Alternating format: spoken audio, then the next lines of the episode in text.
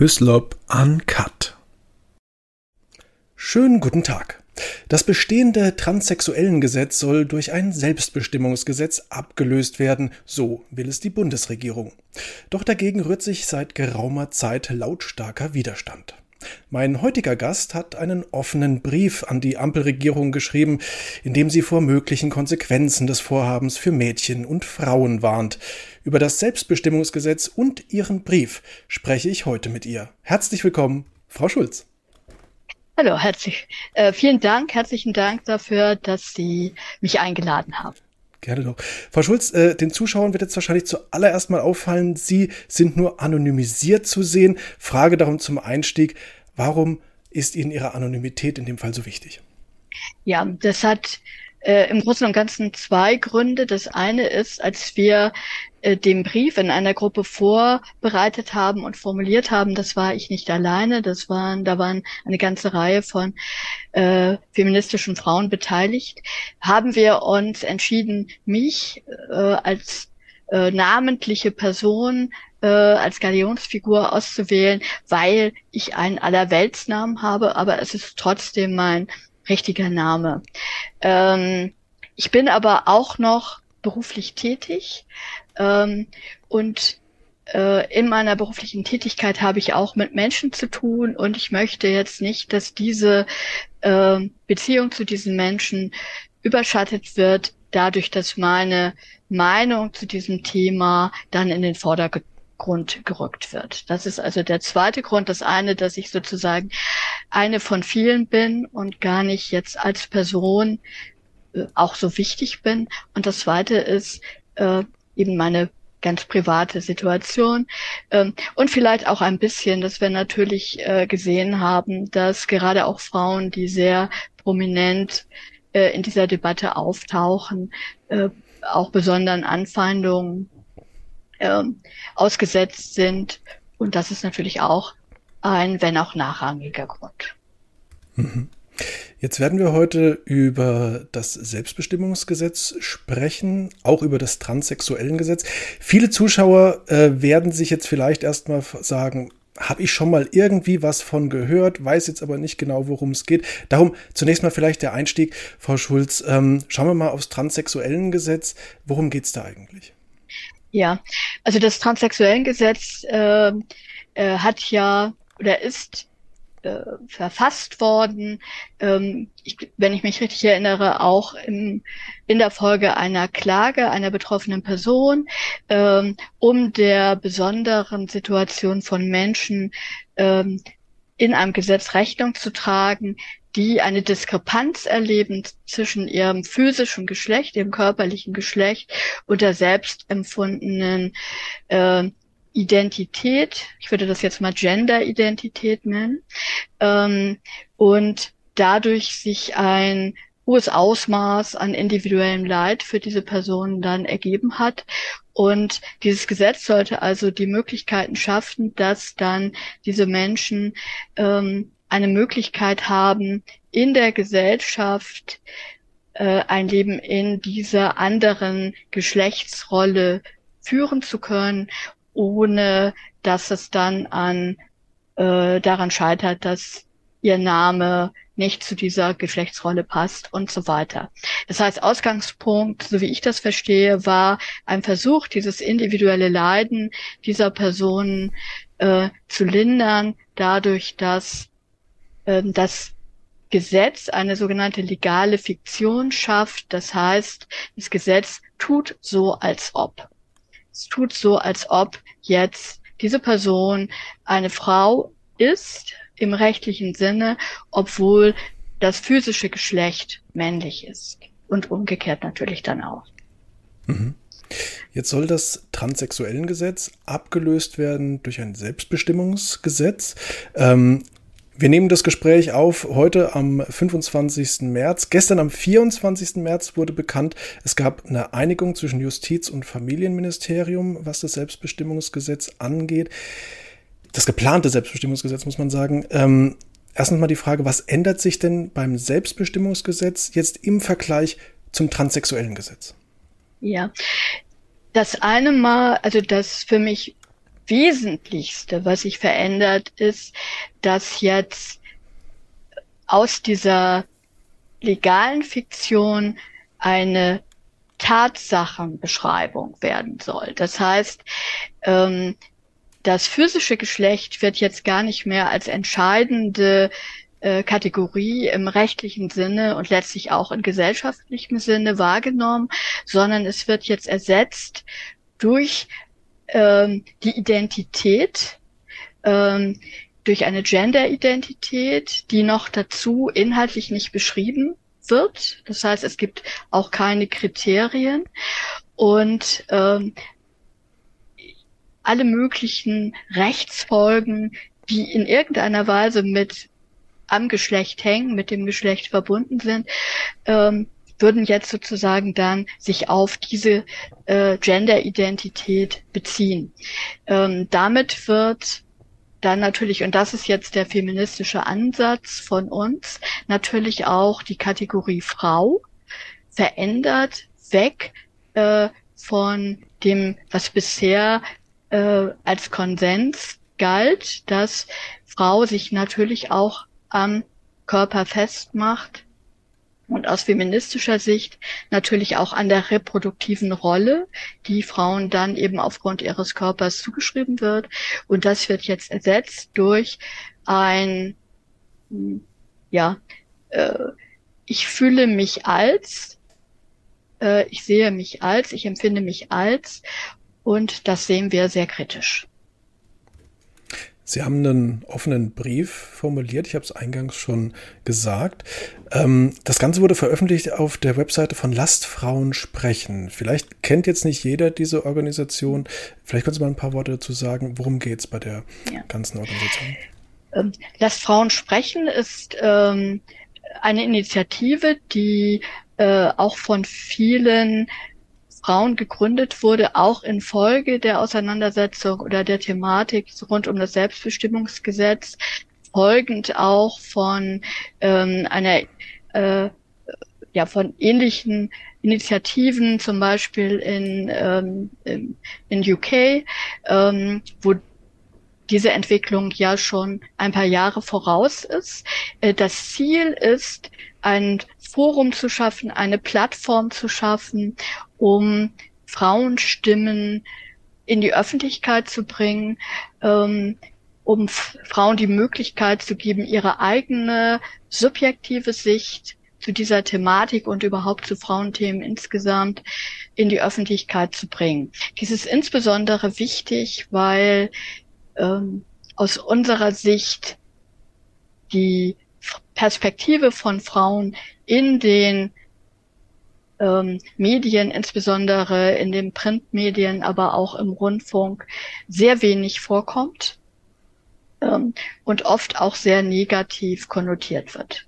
Gerade insbesondere, wenn es um das Thema Selbstbestimmungsgesetz geht. Negativ inwiefern? Ähm, nun ja, also die Positionen von Frauen werden häufig als ähm, intolerant, als faschistisch, als politisch rechts, äh, als ähm, ja altmodisch, um nicht zu sagen äh, rückschrittlich dargestellt. Ähm, und insbesondere dieses Framing als äh, als Hasssprache, als politisch rechts, als faschistisch, als rassistisch, manchmal auch genderrassistisch genannt, ist natürlich etwas, womit die Argumente dann äh, diffamiert werden, entwertet wird und äh, in eine moralisch zweifelhafte Ecke gestellt werden, sodass dann auch niemand sich mehr wirklich mit den Argumenten selbst auseinandersetzen muss. Wie kam es eigentlich zu dem offenen Brief? Ähm, ja, wie kam es dazu? Also ähm, wir wollten gerne, dass nach dieser sehr langen Zeit, äh, in der das Gesetz schon vorbereitet wurde. Auch in der letzten Legislaturperiode gab es ja schon mal einen Vorstoß von den Grünen und parallel auch von der FDP, um ein anderes Gesetz einzuführen. Aber diese ganze Thematik wurde in der breiten Öffentlichkeit gar nicht thematisiert. Also es wurde ähm, sehr wenig darüber geredet. Es wurde ähm, aus meiner Sicht eine öffentliche Debatte geradezu vermieden, um so ein bisschen unterhalb der Aufmerksamkeit der Öffentlichkeit dieses Gesetz auch durchzubringen. Wahrscheinlich äh, in dem Wissen darum, dass es Kontroversen auslösen würde. Ähm, wir fanden jetzt, dass es sehr wichtig ist, dass diese Debatte geführt wird in der Öffentlichkeit, aber auch im Bundestag selbst.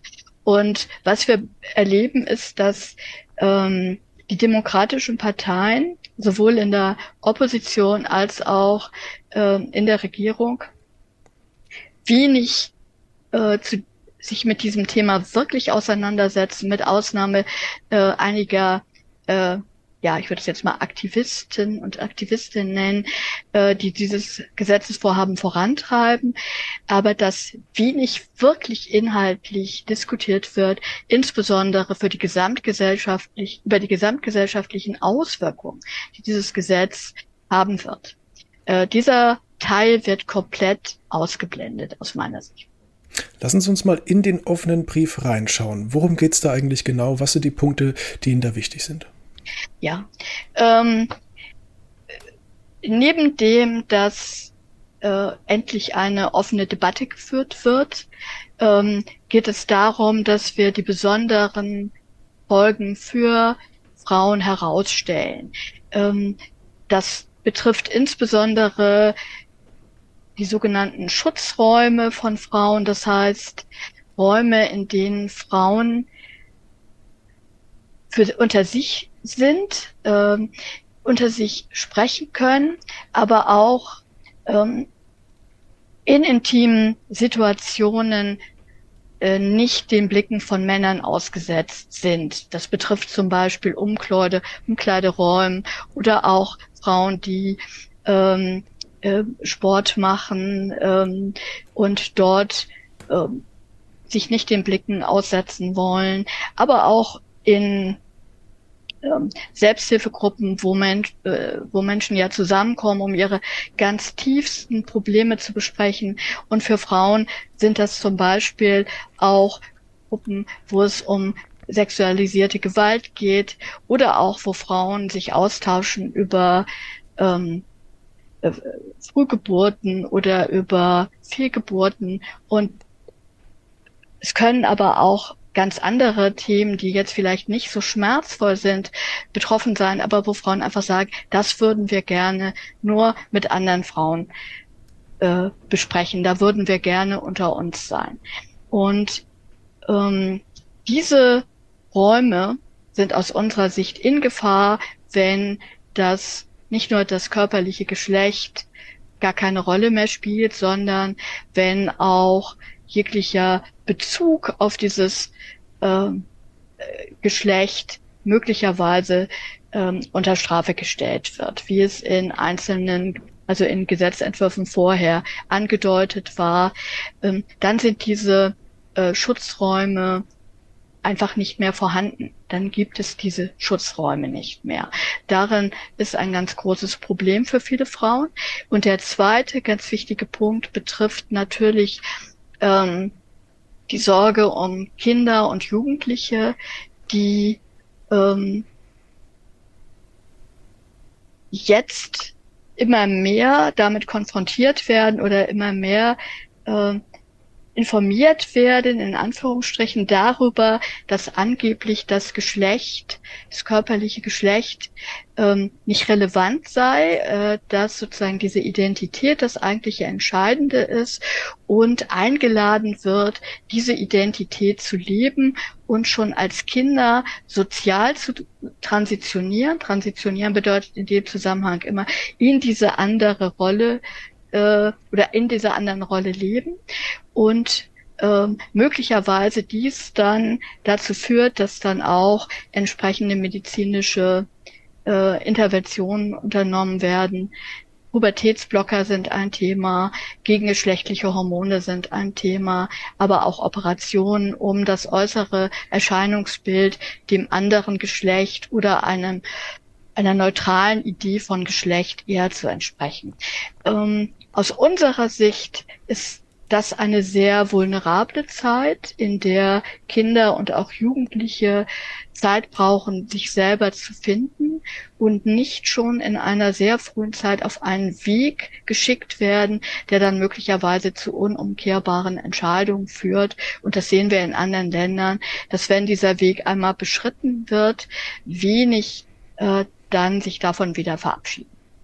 Und dann irgendwann äh, ähm, Mitte 20 vielleicht realisieren, Mensch, ähm, das war es eigentlich gar nicht. Ich hatte vielleicht andere Probleme oder äh, jetzt stehe ich hier und habe ein, als, als äh, körperliche Frau und habe jetzt aber eine tiefe Stimme und Bartwuchs und meine äh, äh, Brüste wurden amputiert und jetzt stehe ich hier. Also das sind ähm, auch ganz ähm, starke Sorgen, die viele von uns haben.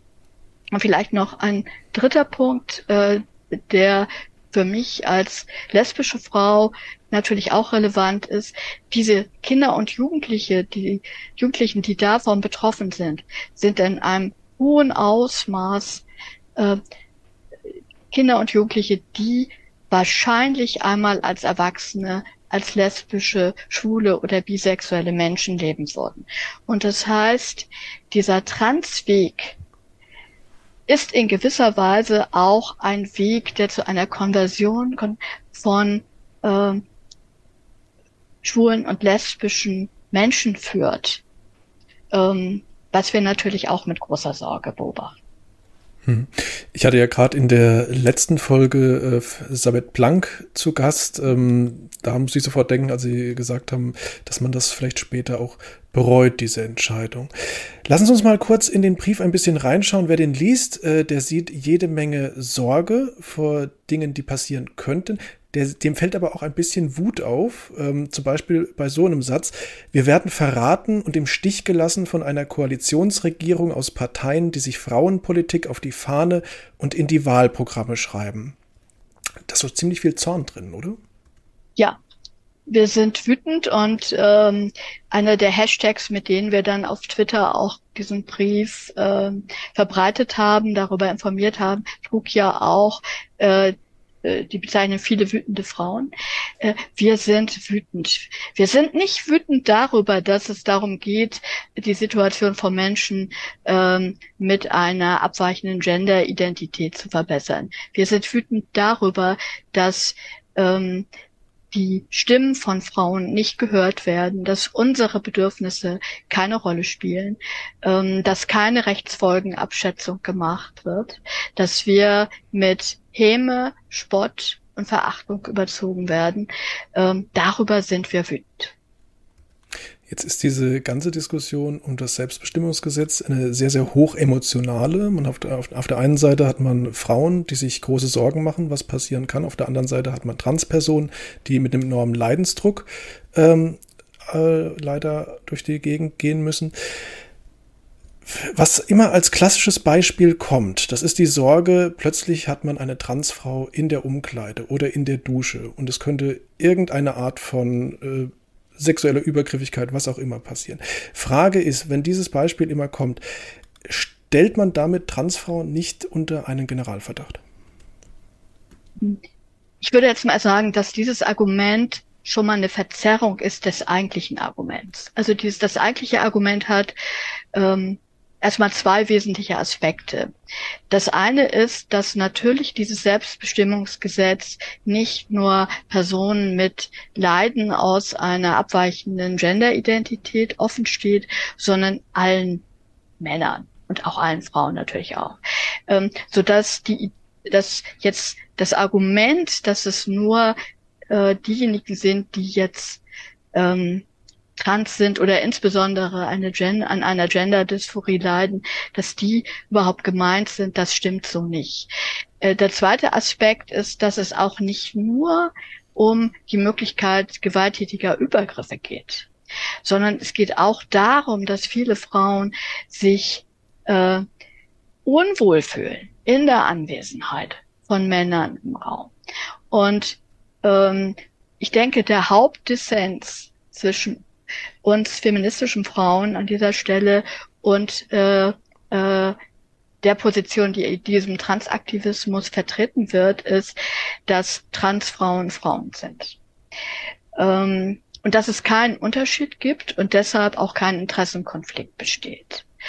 Ähm, ich kann aber sagen, wenn Sie sich in einem äh, in einer Umkleide befinden und neben ihnen zieht sich eine Person aus, die einen Penis hat, dann verändert das die Atmosphäre und das ist nicht abhängig davon, wie sich diese Person selber identifiziert und auch nicht davon, ob diese Person böse Absichten hegt. Es ist ja auch nicht so, dass jetzt alle Männer, mit denen wir als Frauen zu tun haben, böse Absichten hegen.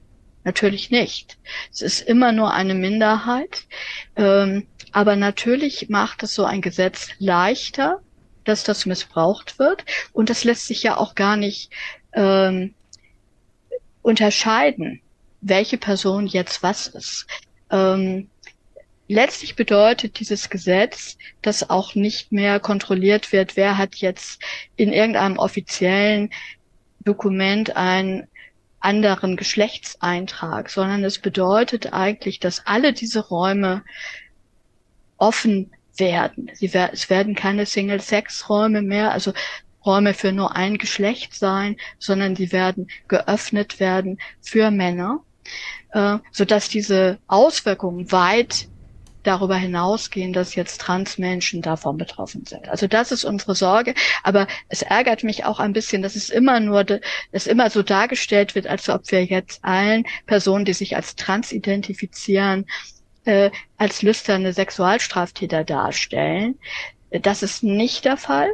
Wir wissen, dass es Übergriffe gibt. Wir wissen, dass in gemischten Räumen Übergriffe wahrscheinlicher werden.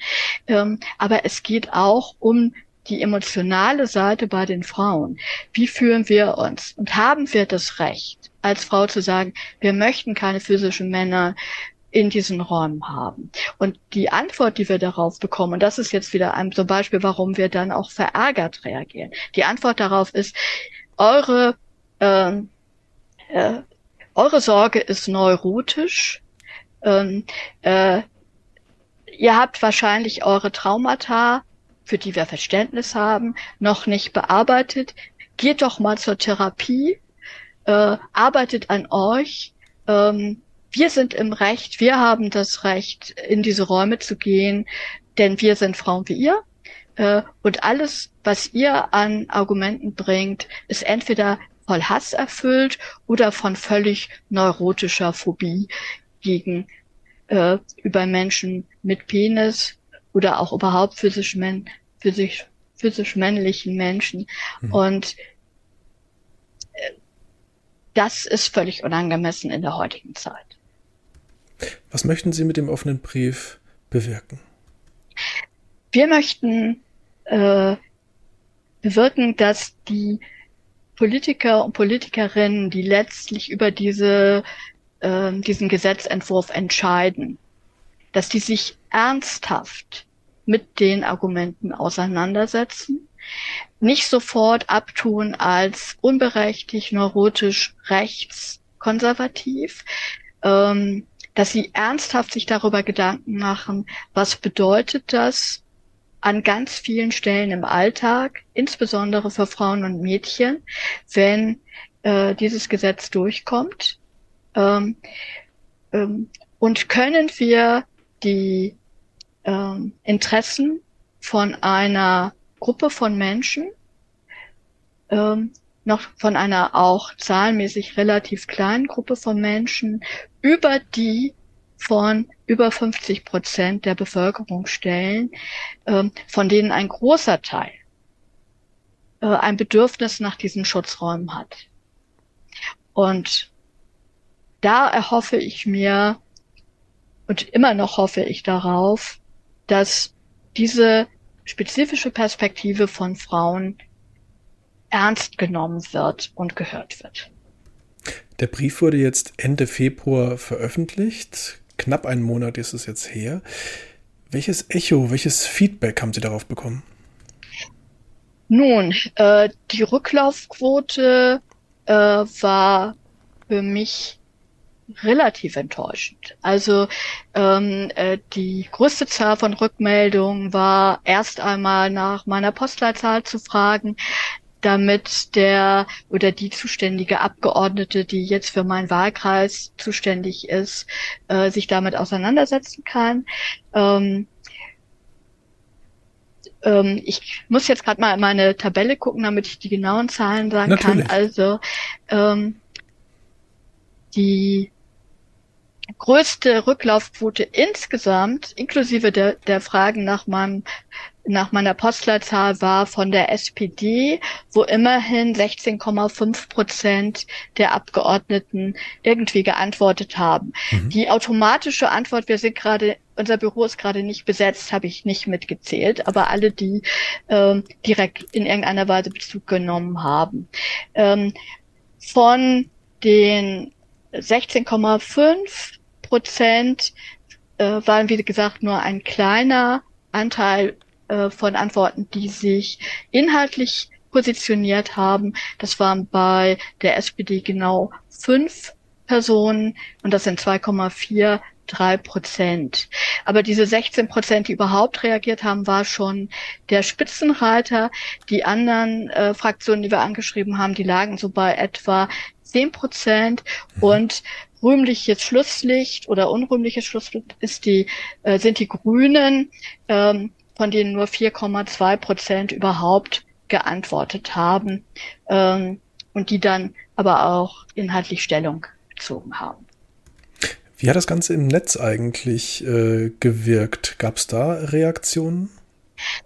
Ähm, aus meiner Sicht war der größte Teil der Reaktion positiv. Also äh, es haben ja auch, ähm, andere äh, das dann aufgegriffen und ihrerseits äh, an die Bundestagsabgeordneten oder auch an Landtagsabgeordnete, Bürgerschaften, Stadträte und so weiter geschrieben. Einige haben mich davon auch in Kenntnis gesetzt.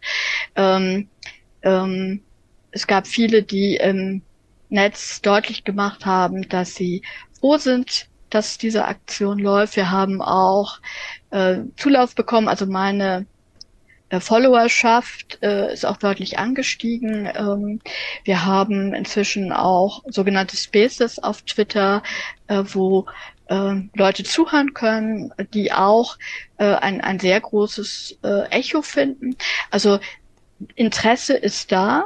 Hm, natürlich gibt es auch äh, Menschen, die jetzt äh, äh, ja, die äh, sich dafür aussprechen, dieses äh, Selbstbestimmungsgesetz durchzusetzen und ähm, die transaktivistisch unterwegs sind, die sich natürlich kritisch positioniert haben. Aber ich muss sagen, bei mir direkt ist jetzt auch wenig Diffamierung über meine Person oder sowas angekommen. Äh, vielleicht habe ich davon auch nichts gesehen, aber mhm. ähm, insgesamt äh, fand ich jetzt die Reaktion auf mich auch von äh, Personen, die jetzt äh, sozusagen politisch auf der anderen Seite stehen, als sehr respektvoll und angenehm, ähm, worüber ich mich natürlich dann auch sehr gefreut habe.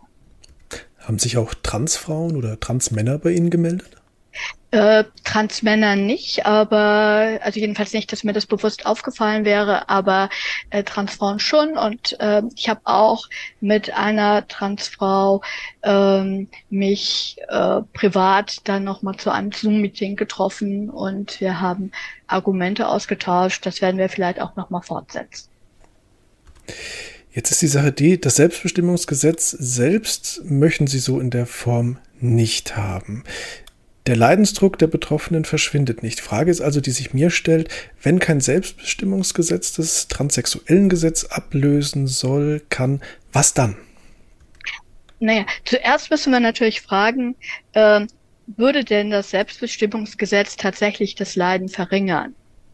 Das wird jetzt immer erstmal so behauptet, ähm, aber der Unterschied zu der im Moment gültigen Rechtspraxis ist eigentlich nur, in Anführungsstrichen nur, dass die Betroffenen äh, zwei Gutachten vorweisen müssen. Das heißt, sie werden äh, psychologisch begutachtet, was äh, einige, wenn auch nicht alle äh, transidentifizierten Menschen als unwürdig empfinden.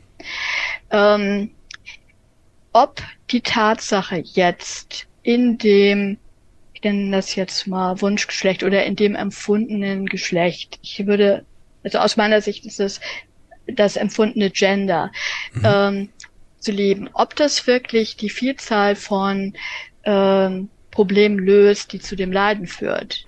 Da habe ich erstmal meine Zweifel. Ähm, insbesondere glaube ich, dass die Erwartung, dass die Umwelt sich durch dieses Gesetz in ihrer Wahrnehmung dieser Menschen verändert, das ist eine ähm, Erwartung, die aus meiner Sicht unmittelbar enttäuscht wird. So, deswegen glaube ich, dass diese, äh, dass, dass dieses Gesetz eventuell sogar neues und anderes Leiden jetzt auch äh, auf, auf äh, psychischer Ebene verursacht. Ähm, wir müssen ja unterscheiden zwischen ähm, die Möglichkeit, einfach den Namen zu verändern. Also ja zum Beispiel einen weiblichen Vornamen zu wählen statt einem männlichen oder umgekehrt oder einen neutralen Namen zu wählen. Ähm, damit habe ich jetzt persönlich zum Beispiel überhaupt gar keine Probleme, das auch relativ leicht zu machen. Auch andere Menschen, die vielleicht unter ihrem Vornamen leiden, würden sich freuen, wenn es einfacher ginge, diesen Vornamen zu verändern. Ähm, ähm, die Frage ist, ob wir eine Gesellschaft ähm, formen wollen, in der das Geschlecht abgelöst wird durch diese Identität. Das ist sozusagen unser Hauptkritikpunkt ähm, äh, an dieser ganzen Geschichte.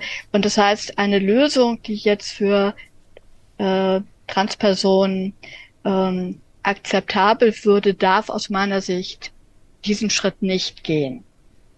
Ähm, äh, wir sind jetzt als Frauen natürlich auch weder in der Lage, äh, noch ist es auch unsere Aufgabe, einen äh, anderen Geschlechts, äh, Gesetzentwurf äh, einzubringen.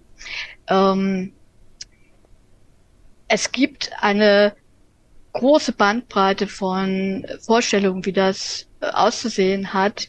Ich persönlich finde es gesellschaftlich sehr restriktiv zu glauben, dass wie ich mich gebe in der Öffentlichkeit, wie ich mich kleide, äh, was ich sage, welchen Beruf ich wähle ähm, und so weiter und so fort, das am physischen Geschlecht festzumachen. Also eigentlich war der Feminismus angetreten, äh, uns von diesen Gender-Stereotypen, von diesen Geschlechtsrollen-Stereotypen zu befreien. Und jetzt sollen diese quasi äh, das sein, was uns ausmacht, was unsere Identität bestimmt.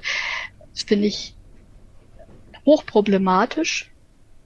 Ähm, ich wünschte mir, wir würden eher äh, in einer Initiative darauf hinarbeiten, dass wir Menschen in ihrer Einzigartigkeit und auch in ihrer individuellen Abweichung von dem, was typisch ist, ähm, aushalten, akzeptieren und wertschätzen und nicht glauben, ähm, dass deshalb eine Person in einer anderen Geschlechtsrolle, in einer anderen Genderrolle leben würde. Das wäre meine individuelle Lösung. Ähm, das ist natürlich eine Utopie, das weiß ich auch. Ähm, aber wir müssen auch respektieren, dass die oder auch wahrnehmen und akzeptieren, dass die Unterdrückung äh, von Frauen sich nun mal am Körper festmacht. Wir werden nicht diskriminiert, äh, ausgebeutet und benachteiligt, weil wir uns als Frau fühlen, was immer das bedeuten mag, sondern weil wir als Frau mit einem geschlechtlichen Körper wahrgenommen wird, auf den zugegriffen werden soll und dessen reproduktive Funktionen ausgebeutet werden sollen und kontrolliert werden sollen. Und das ist jetzt aus der feministischen Perspektive wichtig, diesen Gedanken nochmal in die Öffentlichkeit zu bringen. Glauben Sie, dass das Selbstbestimmungsgesetz kommt? Ach, ich bin mir nicht sicher. Ähm, ich weiß, dass die Ampelkoalition oder dass Teile daraus wild entschlossen sind, das durchzusetzen. Ähm, ich glaube, dass aber auch in den Parteien längst nicht alle Menschen mit an Bord sind in dieser, ähm, was dieses Gesetz angeht, dass es aber eine Kultur gibt, ähm, kritische Stimmen im Moment nicht zuzulassen und abzuwerten. Und wir haben das auch insbesondere bei den Grünen gesehen, was mit Personen passiert, die ganz öffentlich sagen, stopp, wir müssen hier nochmal nachdenken, wir müssen ähm, äh, schauen, was bedeutet das für andere Gruppen von Menschen in unserer Gesellschaft, was bedeutet das überhaupt, ähm, die dann in einer übelsten Weise diffamiert wurden, ähm, der Mund verboten wurde, innerhalb der eigenen Partei ähm, beleidigt wurden, äh, ich würde schon fast sagen, gemobbt wurden. Und das wird in anderen Parteien ähnlich wirken, dass viele sich nicht trauen, hier ganz dezidiert Stellung zu beziehen. Und das finde ich auch neben dieser äh, Debatte um das Selbstbestimmungsgesetz äh, hinaus eine ganz gefährliche gesellschaftliche Entwicklung, dass wir ähm, nicht mehr unterschiedliche Auffassungen aushalten und alle, die anderer Meinung sind, äh, in eine bestimmte rechte, ja meistens rechte Ecke stellen und Sachargumente gar nicht mehr miteinander ausgetauscht werden. Ja, da haben Sie recht. Das ist ja mittlerweile bei sehr vielen Themengebieten leider der Fall. Nehmen wir mal an, das Selbstbestimmungsgesetz kommt. Was machen Sie dann? Gibt es nochmal einen Brief? Es wird auf jeden Fall noch äh, weitere Aktionen geben, äh, weitere Briefe. Ähm, ich arbeite jetzt daran, oder wir alle arbeiten jetzt daran, auch die ähm, inhaltlich, ja, die inhaltlich formulierten Antworten ähm, mit Gegenargumenten nochmal zu beantworten. Äh, wir werden auch weiterhin auch noch andere Kreise sicherlich anschreiben über die äh, Mitglieder des Bundestages hinaus ähm, und weiter versuchen in der Öffentlichkeit ähm, Bewusstsein zu schaffen. Und was wir uns außerdem erhoffen, und das ist auch noch ein ganz wesentliches Thema, wir hoffen, dass endlich Journalisten und Journalisten ihren Job machen. Denn die Berichterstattung, wenn man das überhaupt so nennen will, über dieses Thema, ist sehr einseitig. Es findet keine vernünftigen Recherche statt. Es wird zum Beispiel nicht recherchiert. Wie kann es sein, dass eine zahlenmäßig so geringe Gruppe, die noch dazu die angeblich marginalisierteste der ganzen Welt ist, jeden Fall eine extrem benachteiligte, die keine Stimme hat. Wie kann es sein, dass die so eine so einen großen Einfluss in der Politik hat, dass sie so eine große Wirkmacht hat in der Politik? Woran liegt das? Äh, und woran liegt das, wenn man das vergleicht mit der Wirkmacht, die Frauen haben in der Politik? als 52, 51, 52 Prozent der Bevölkerung. Wie kann das sein? Das wäre zum Beispiel ein Job. Ein Job wäre auch über die Folgen äh, von Pubertätsblockern äh, zu recherchieren, zu berichten. Äh, äh, Journalistinnen und Journalisten in anderen Ländern sind da besser aufgestellt als in Deutschland. Äh, wenn überhaupt darüber berichtet wird, dann nur aus konservativen ähm, Zeitschriften und Zeitungen. Wie kann es sein, dass die linke, auch oder linksliberale Zeitungswelt, wo es doch um Emanzipation, um Freiheit geht, um soziale Gerechtigkeit, um angeblich um Feminismus. Wie kann es sein, dass diese Blätter sich diesem Thema nicht stellen? Sich, also wie gesagt, ihre Arbeit nicht machen. Das finde ich auch eine sehr große Enttäuschung. Wie erklären Sie sich das denn? ja, kann ich mir das erklären? Ähm, ähm, nicht wirklich. Also nicht wirklich. Also äh, bei einem Teil glaube ich, dass wahrscheinlich wirklich ähm, äh, die Position so ist, dass sie glauben, für das Gute äh, sich einzusetzen und äh, die äh, bösen, konservativen, rassistischen emanzipationsfeindlichen Kräfte zu bekämpfen. Ähm, aber ich finde das ärgerlich, wenn zum Beispiel im öffentlichen Rundfunk eine Sendung gemacht wird, äh, wo kritische Personen mehrere Stunden interviewt werden, um dann einen Satz zu zitieren und die ganze Analyse oder die ganze Recherche darin besteht, mit äh, ein oder zwei aktivistischen Personen zu sprechen, ähm, die, äh, die ganze Gestaltung auch von Personen äh, vorgenommen wird, die Auswahl des Themas, die aktivistisch unterwegs sind. Da ist überhaupt keine äh, professionelle Neutralität zu erkennen. Und natürlich weiß ich, dass auch alle Journalistinnen und Journalisten einen inhaltlichen Standpunkt haben. Und ich finde es auch legitim, dass der auch durchkommt.